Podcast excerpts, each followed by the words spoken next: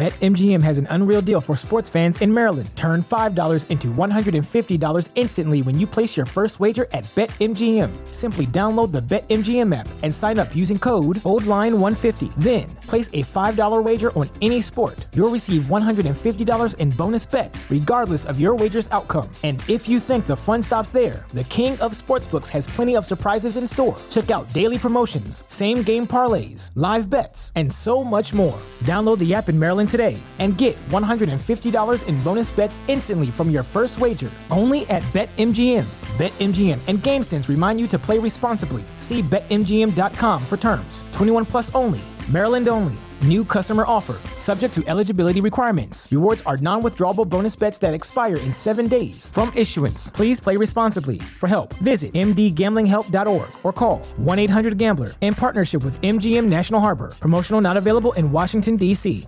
¿No se merece tu familia lo mejor? Entonces, ¿por qué no los mejores huevos? Ahora, Egglands Best están disponibles en deliciosas opciones. Huevos clásicos, de gallina libre de jaula y orgánicos de Egglands, que ofrecen un sabor más delicioso y fresco de granja que le encantará a tu familia. En comparación con los huevos ordinarios, Egglands Best contiene la mejor nutrición como 6 veces más vitamina D, 10 veces más vitamina E y el doble de omega 3 y B12. Solo Egglands Best. Mejor sabor, mejor nutrición, mejores huevos. Visita egglandsbest.com para más información.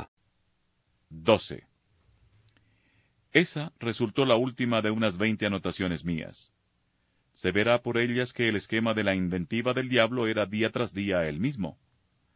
Al principio me tentaba para después burlarme, dejándome con un dolor sordo en las raíces mismas de mi ser. Yo sabía exactamente qué debía hacer y cómo hacerlo sin enturbiar la castidad de una niña. Después de todo, tenía cierta experiencia en mi vida de pederosis. Había amado visualmente, en los parques, a ninfulas pecosas. Había insinuado mi paso cauteloso y bestial por entre la zona más atestada de un autobús repleto de colegialas con sus libros a cuestas. Pero durante casi tres semanas mis patéticas maquinaciones se habían visto interrumpidas. El causante de tales interrupciones era, por lo común, la señora Hess, cuyo temor principal, como habrá observado el lector, no era tanto que yo gozara con lo, cuanto que lo gozara conmigo. La pasión que sentía yo por esa ninfula, la primera ninfula en mi vida que por fin estaba al alcance de mis garras angustiadas, dolientes y tímidas, me habría llevado, sin duda, de regreso al sanatorio, de no haber comprendido el diablo que debía proporcionarme cierto alivio si quería jugar conmigo durante más tiempo. El lector habrá reparado asimismo en el curioso espejismo del lago, habría sido lógico por parte del señor Arthur Meffet, como podríamos llamar a ese diablo mío, procurarme cierto solaz en la playa prometida, en la presunta selva. En realidad, la promesa que había hecho la señora Hess se revelaba fraudulenta.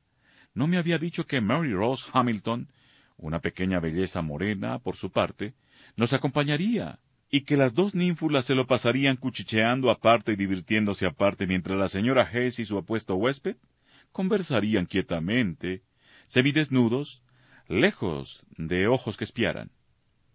Al fin, los ojos espiaron y las lenguas se agitaron. ¡Qué rara es la vida!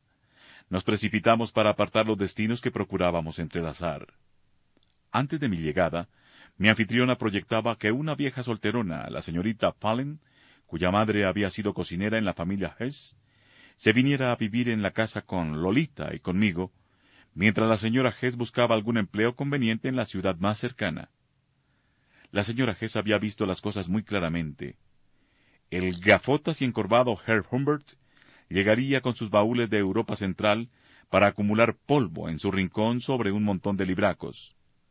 La chicuela, abominable, estaría firmemente vigilada por la señorita Fallen, que ya había cobijado a Miló bajo su ala de gallina, lo recordaba ese verano de 1944 con un estremecimiento de indignación, y la propia señora G se emplearía como recepcionista en una ciudad elegante. Pero un suceso no del todo complicado se opuso a ese programa.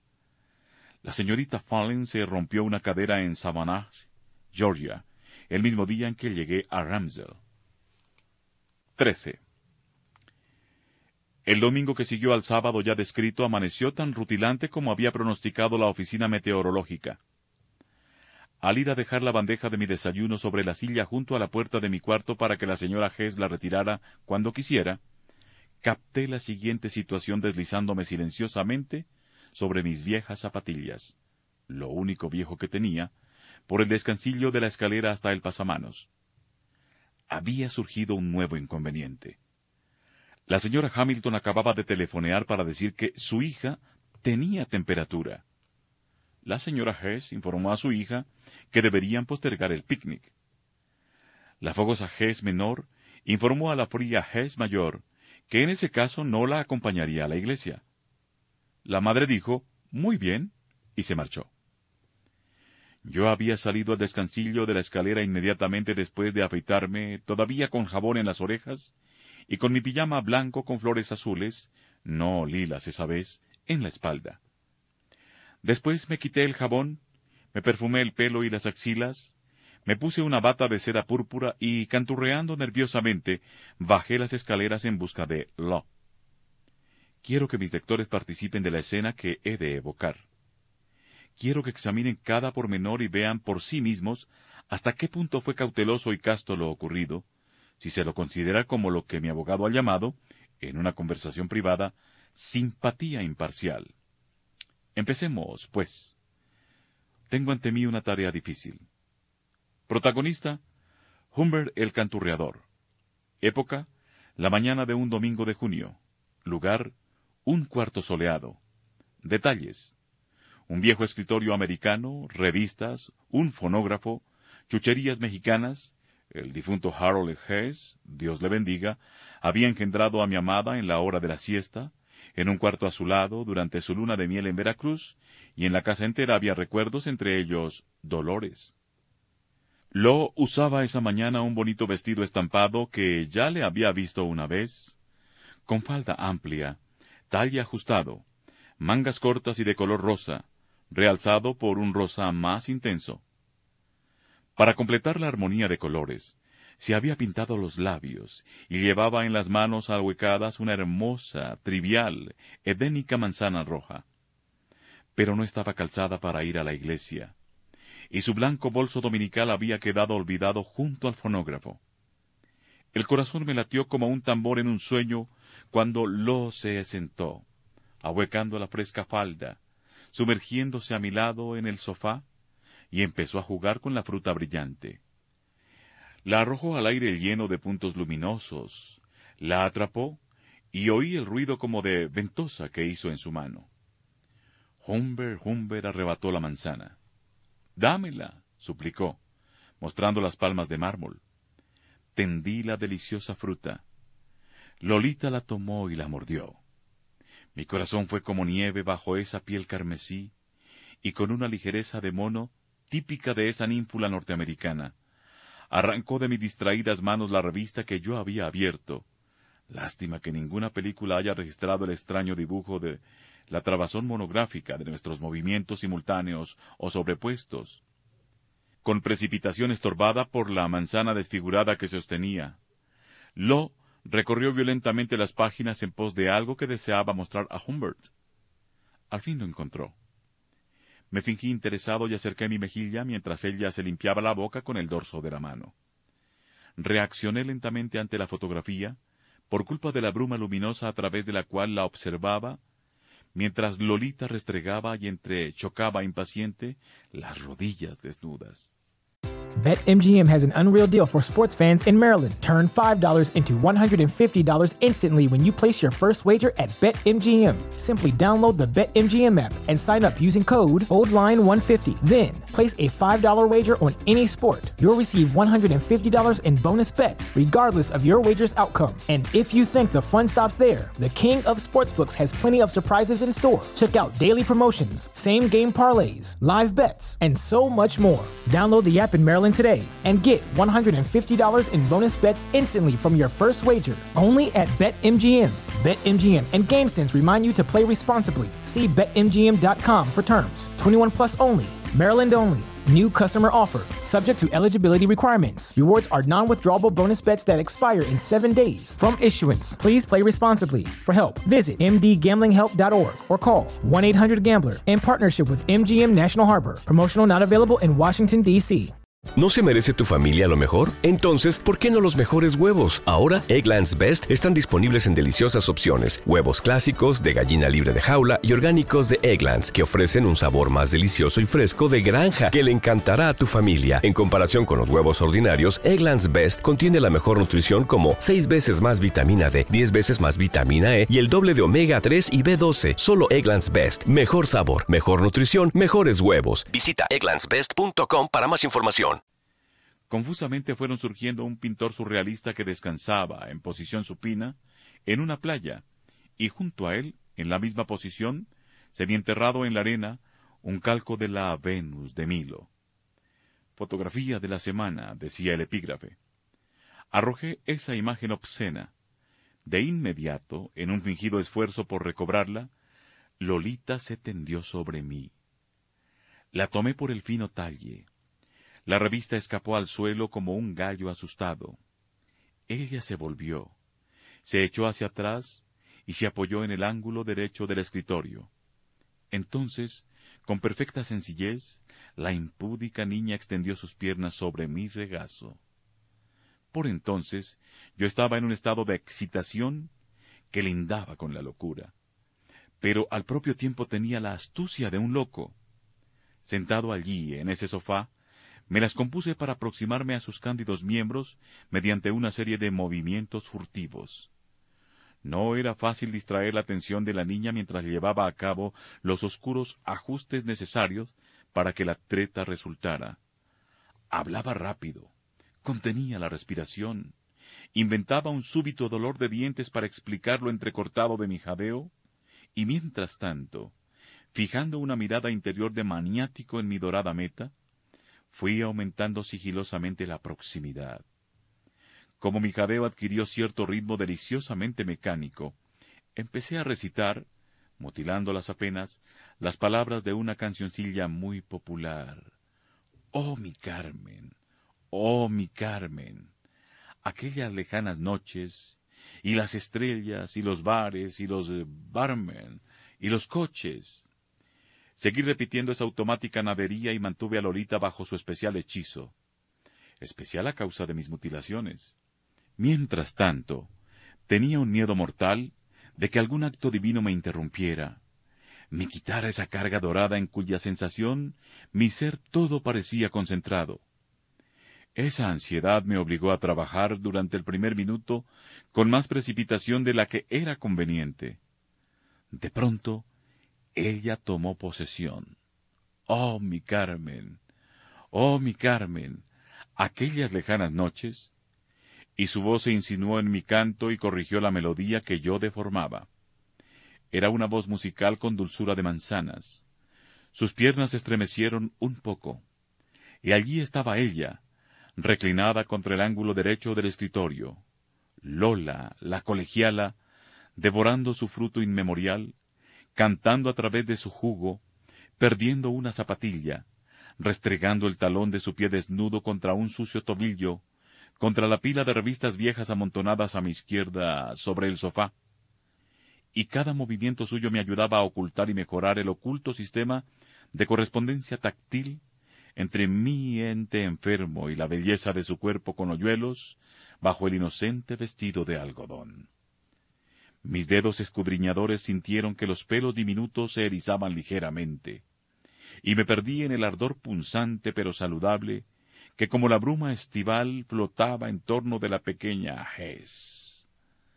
Que se quede así, que se quede así. Cuando hizo un esfuerzo para arrojar el resto de la manzana a la chimenea, su joven cuerpo, sus inocentes piernas sin pudor, se movieron sobre mi regazo tenso, torturado, subrepticiamente laborioso, y de súbito un cambio misterioso ocurrió en mis sentidos. Ingresé en el nivel de existencia donde nada importaba, salvo la infusión de goce que fermentaba en mi cuerpo. Lo que había empezado como una distensión deliciosa de mis raíces más íntimas, se convirtió en una rutilante comezón que ahora llegaba al estado de una seguridad, una confianza, una firmeza absoluta, inhallables en la vida consciente. Con esa honda y cálida dulzura así establecida y encaminada hasta su convulsión última, sentí que podía detenerse para prolongar tal incandescencia. Lolita había sido solipsizada con impunidad. El sol cómplice latía en los álamos. Estábamos fantásticamente, divinamente solos. Yo la observaba, rósea, cubierta de polvillo dorado, a través del velo de mi deleite gobernado, ignorante de él, ajena a él, y el sol estaba en sus labios, y sus labios aún parecían formar las palabras de la cancioncilla que ya no llegaba a mi conciencia. Ya todo estaba listo. Los nervios del placer estaban al descubierto. El menor placer bastaría para poner en libertad todo paraíso. Había dejado de ser Humbert el canalla, el gusano degenerado de ojos tristes aferrado a la bota que lo echaría de un puntapié.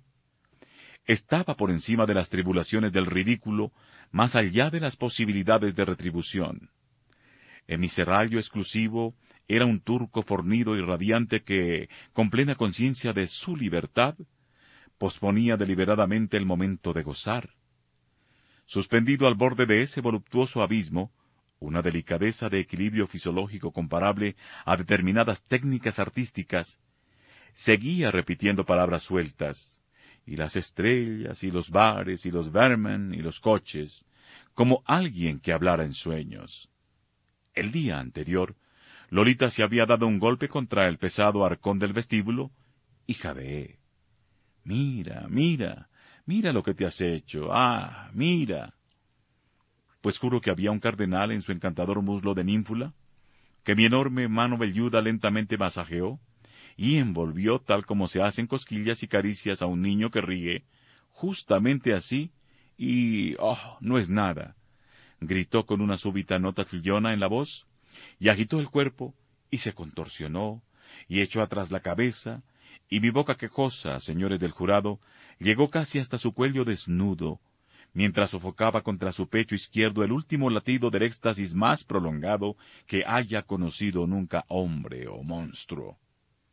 Enseguida, como si hubiéramos luchado y de pronto yo hubiera soltado a mi presa, se deslizó del sofá y saltó sobre sus pies, sobre su pie, más bien, para atender al teléfono, que sonaba con estrépito formidable, y que, en cuanto a mí, podía seguir sonando durante siglos. Con el auricular en una mano, pestañeando, las mejillas encendidas y el pelo revuelto, paseando sobre mí y los muebles una mirada igualmente ausente, mientras hablaba o escuchaba a su madre que le decía que fuera a almorzar con ella a la casa de los Chatfield, ni Lo ni Humbert sabían qué embrollo estaba preparando Hayes. Golpeaba el borde de la mesa con la zapatilla que tenía en la otra mano. Bendito sea Dios, no había advertido nada. Con un pañuelo de seda multicolor sobre el cual se detuvieron al pasar sus ojos de oyente, me sequé el sudor de la frente y, sumergido en una euforia de abandono, recompuse mis vestiduras reales. Ella seguía al teléfono, discutiendo con su madre. Mi Carmencita quería que la llevaran en automóvil cuando subí las escaleras cantando cada vez más fuerte para provocar un diluvio de agua humeante y rugiente en la bañera. Ahora puedo recordar también las palabras de esa canción que según creo nunca supe bien. Oh, mi Carmen, oh, mi Carmen, aquellas lejanas noches, y las estrellas y los bares y los barman y los coches, y oh, querida mía, aquellos amargos reproches, aquella lejana ciudad donde paseamos y tan alegremente nos abrazamos, y la pistola con la que te maté, Carmen, la misma que empuño ahora. Supongo que tomó su automática del treinta y dos y le metió una bala entre los ojos a su compinche. 14. Almorcé en la ciudad. Hacía años que no sentía tanta hambre. Cuando volví de mi vagabundeo, la casa seguía sin Lolita. Pasé la tarde pensando, proyectando, dirigiendo dichosamente mi experiencia de la mañana. Me sentía orgulloso de mí mismo. Había robado la miel de un espasmo sin perturbar la moral de una menor. No había hecho el menor daño. El mago había echado leche, melaza, espumoso champaña en el blanco bolso nuevo de una damita, y el bolso estaba intacto. Así había construido delicadamente mi sueño innoble, ardiente, pecaminoso. Pero Lolita estaba a salvo, y también yo. Lo que había poseído frenéticamente, cobijándolo en mi regazo, empotrándolo, no era ella misma, sino mi propia creación. Otra Lolita fantástica, acaso más real que Lolita. Una Lolita que flotaba entre ella y yo, sin voluntad ni conciencia, sin vida propia. La niña no sabía nada, no le había hecho nada. Y nada me impedía repetir una maniobra que la había afectado tan poco como si hubiera sido ella una imagen fotográfica titilando sobre una pantalla, y yo un humilde encorvado que se atormentaba a sí mismo en la oscuridad. La tarde siguió fluyendo en maduro silencio, y los altos árboles llenos de savia parecían saberlo todo. El deseo, aún más intenso que antes, empezó a dolerme de nuevo. Que vuelva pronto, rogué, dirigiéndome a un Dios prestado. Que mientras mamá esté en la cocina, podamos representar nuevamente la escena del escritorio.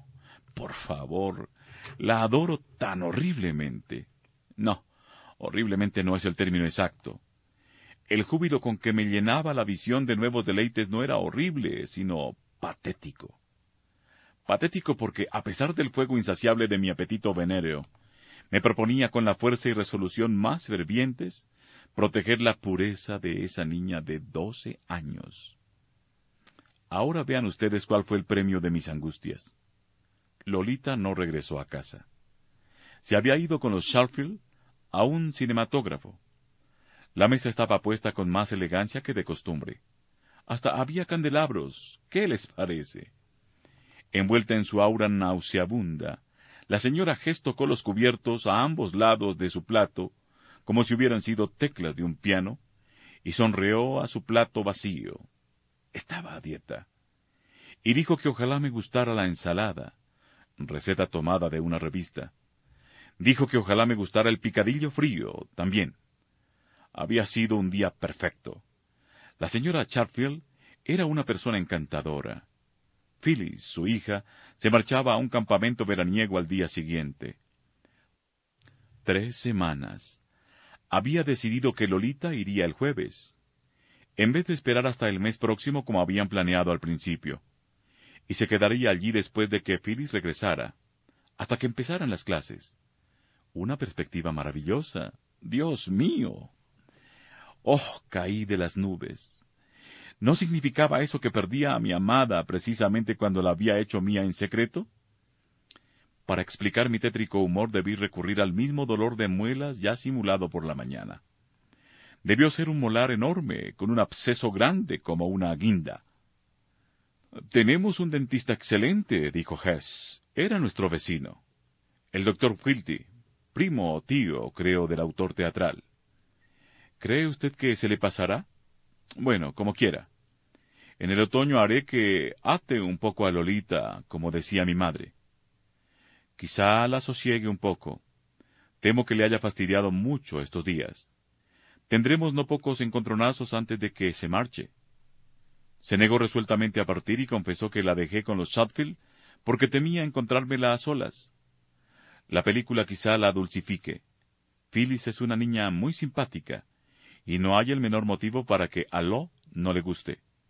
En realidad, monsieur, me da mucha pena ese dolor suyo. Sería mucho más razonable que mañana, a primera hora, llame a Ivor Quilty, si el dolor persistiera.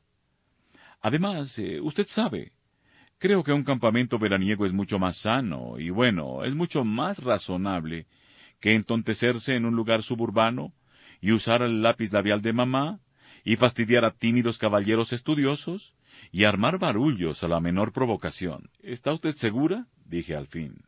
¿De que será feliz allí? Ineficaz, lamentablemente ineficaz. Le sentará bien, dijo Hess. Además, no todos serán juegos.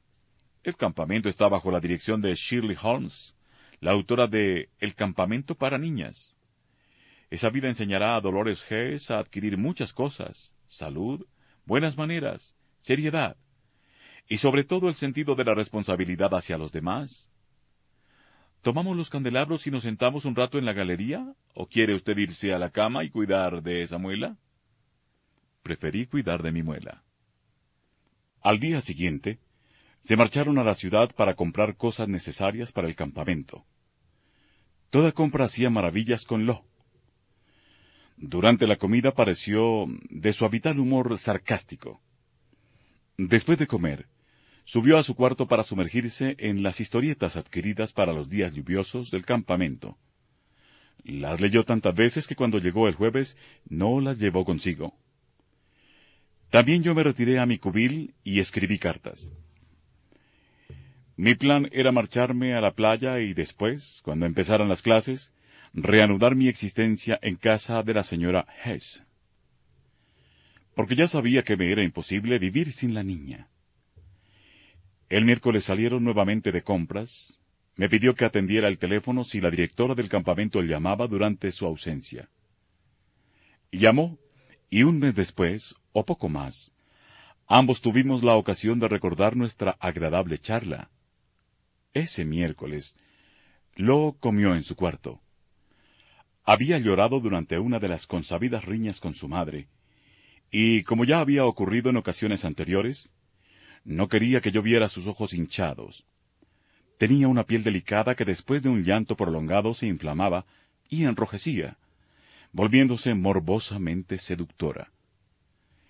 Lamenté mucho su error acerca de mi estética privada, pues ese toque de carmesí voz siciliano, ese rosa intenso alrededor de los labios, esas pestañas húmedas y pegadas, me encantaban. Y desde luego, esos accesos de pudor me privaban de muchas oportunidades de plausible consuelo. Pero esa vez había algo más de lo que yo pensaba. Mientras estábamos sentados en la oscuridad de la galería, una ráfaga violenta había apagado las velas. Hayes me reveló con una sonrisa lóbrega, que había dicho a Lo que su amado Humber aprobaba enteramente la idea del campamento. Ahora, agregó, ha puesto el grito en el cielo, so pretexto de que usted y yo queremos librarnos de ella. El verdadero motivo es otro. Le he dicho que mañana cambiaremos por otros más ordinarios los camisones demasiado lujosos que me hizo comprarle. ¿Comprende usted? Ella se ve como una estrella. Yo la veo como una chica sana, fuerte y decididamente normal. Supongo que esa es la raíz de nuestras dificultades. El miércoles me las arreglé para ver un instante a solas a Lo. Estaba en el descansillo de la escalera, con una camisa vieja y pantalones cortos blancos manchados de verde, revolviendo cosas en un baúl. Dije algo que pretendía ser afable y gracioso, pero se limitó a resoplar sin mirarme. El desesperado, agonizante Humbert la palmeó tímidamente en el coxis, y ella le golpeó con todas sus fuerzas con uno de los botines del difunto Mr. Hess. ¡Traidor! dijo mientras yo me precipitaba escaleras abajo, frotándome el brazo entre ostentosos lamentos. Lolita no consintió en comer con Home y mamá. Se lavó la cabeza y se acostó con sus ridículos libros. Y el jueves, la tranquila señora Hayes la llevó al campamento. Autores más grandes que yo escribieron, imagine, lector, etc. Pensándolo bien, puedo dar a esas imaginaciones un puntapié en el trasero. Sabía que me había enamorado de Lolita para siempre, pero también sabía que ella no sería siempre Lolita. El 1 de enero tendría trece años. Dos años más, y habría dejado de ser una ninfula para convertirse en una jovencita, y después en una muchacha. Ese colmo de horrores. El término para siempre sólo se aplicaba a mi pasión, a la Lolita eterna reflejada en mi sangre. La otra Lolita, cuyas crestas ilíacas aún no llameaban, la Lolita que ahora yo podía tocar y oler, y oír, y ver. La Lolita de la voz estridente y el abundante pelo castaño, mechones y remolinos a los lados, rizos detrás. La Lolita de nuca tensa y cálida, y vocabulario vulgar, fantástico, súper, podrido, fenómeno, esa Lolita, mi Lolita, se perderá para siempre para el pobre Cátulo.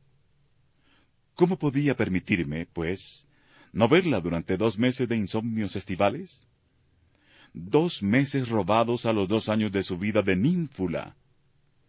Me disfrazaría de niña sombría y anticuada, la tosca Mademoiselle Humbert, y pondría mi tienda en la cercanía del campamento, esperando que las rubicundas ninfulas clamaran Adoptemos a esa niña de voz ronca, y llevaran a la triste Berthe o Grand Pute de tímida sonrisa, a su rústica tierra.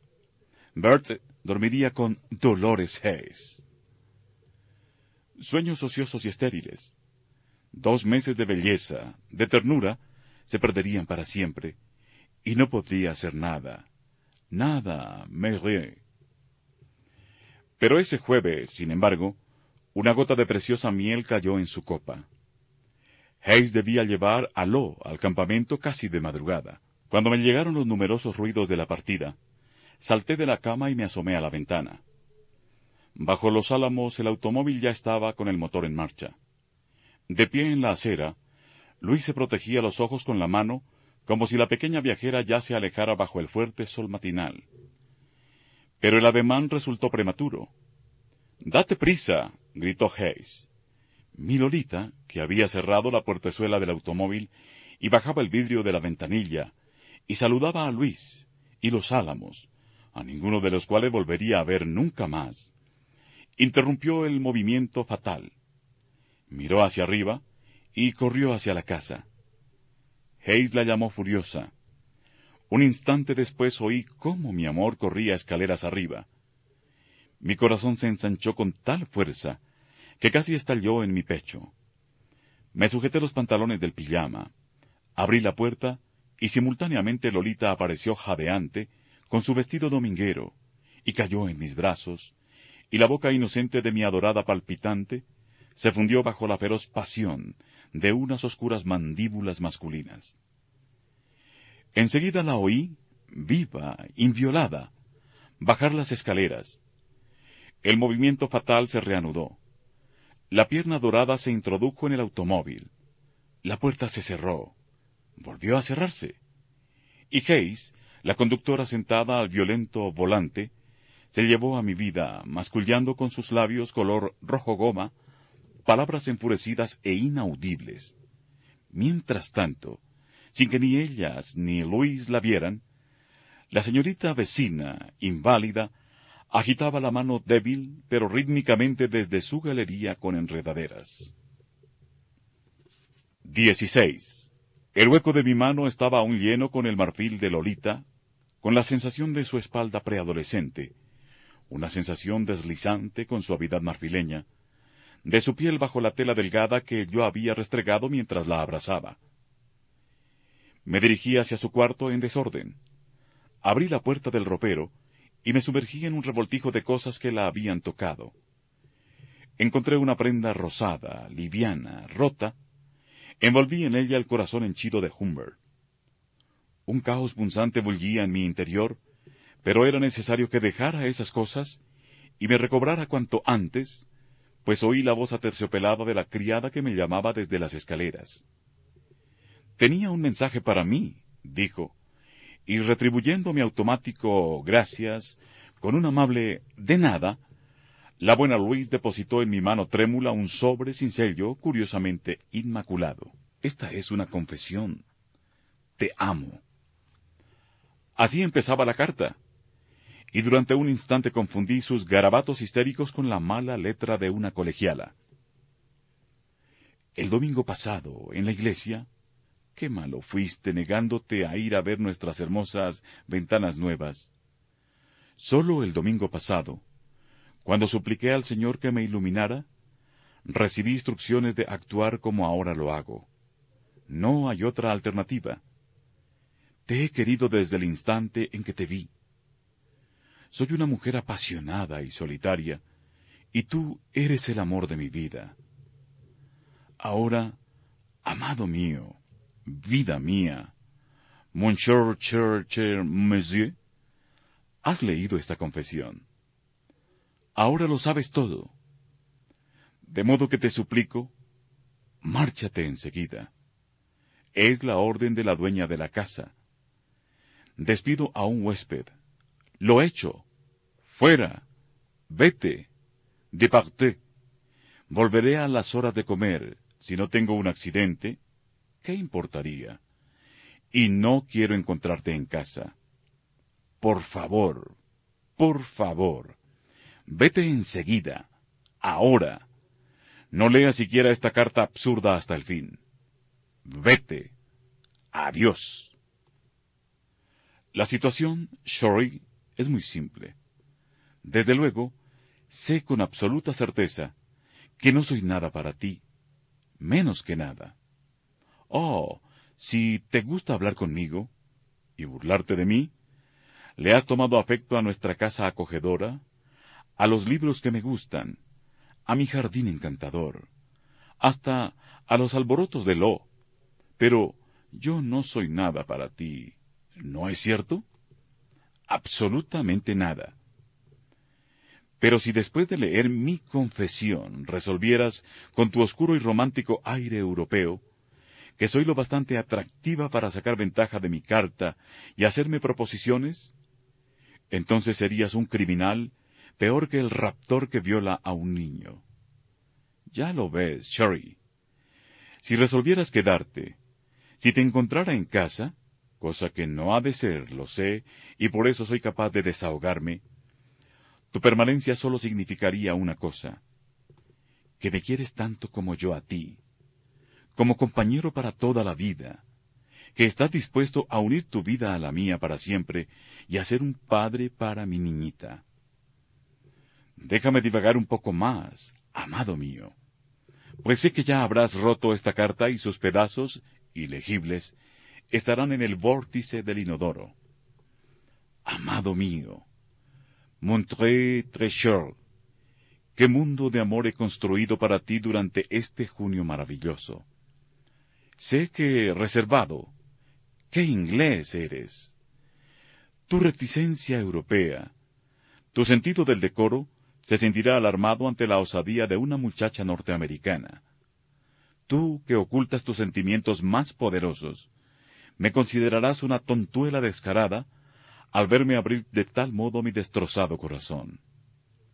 En el pasado, muchas tristezas me han salido al paso. El señor Hayes era una persona maravillosa, un alma pura, pero era veinte años mayor que yo, y bueno, no diré chismes sobre el pasado. Amado mío, tu curiosidad se habría saciado si has ignorado mi solicitud y has leído esta carta hasta su amargo fin. Pero no hagas eso. Destrúyela y vete. No te olvides de dejar la llave en el escritorio de tu cuarto y alguna dirección a la cual pueda enviar los doce dólares que te debo hasta fin de mes. Adiós, amado. Reza por mí, si alguna vez rezas. C. H.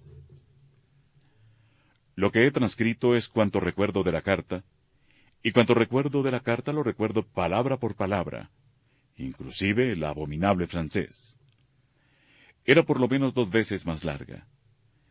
He suprimido un pasaje lírico que en esa ocasión salté acerca de un hermano de Lolita que murió a los cuatro años cuando ella tenía dos, y que me habría gustado mucho. ¿Qué más puedo decir? Ah, si... ¿Acaso el vórtice del inodoro, a donde en efecto fue a parar la carta, sea una contribución mía? Probablemente, Hayes me suplicaba que hiciera un fuego especial para consumirla. Mi primer movimiento fue de rechazo y retirada. El segundo fue como la tranquila mano de un amigo que se apoyara sobre mi hombro, pidiéndome que no me precipitara. Así lo hice. Salí de mi estupor y me encontré en el cuarto de Lo. Sobre la cama, entre el hocico de un cantante y las pestañas de una actriz de cine, vi pegado en la pared un anuncio a toda página arrancado de una revista cursi representaba a un joven recién casado, moreno, con una mirada vaga en sus ojos irlandeses. exhibía una bata de fulano y sostenía una bandeja de mengano con desayuno para dos. El epígrafe del reverendo Thomas Morrill se llamaba Héroe Conquistador. La dama conquistada, invisible, se incorporaba sin duda para recibir su mitad del desayuno.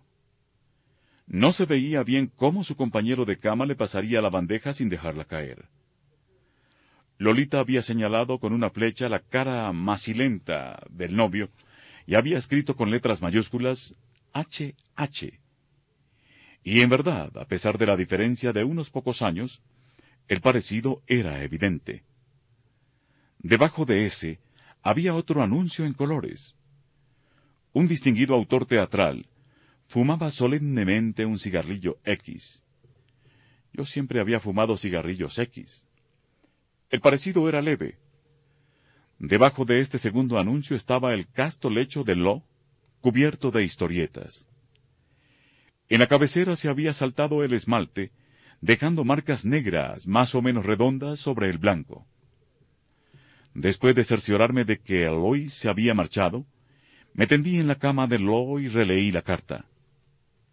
¿Te preocupas por tu familia? Entonces, ¿por qué darles solo huevos ordinarios cuando pueden disfrutar de lo mejor? Eggland's Best, los únicos huevos con ese delicioso sabor fresco de granja, además de la mejor nutrición, como 6 veces más vitamina D, 10 veces más vitamina E y 25% menos de grasa saturada que los huevos regulares, además de muchos otros nutrientes importantes. Así que, dales los mejores huevos. Eggland's Best, mejor sabor, mejor nutrición, mejores huevos.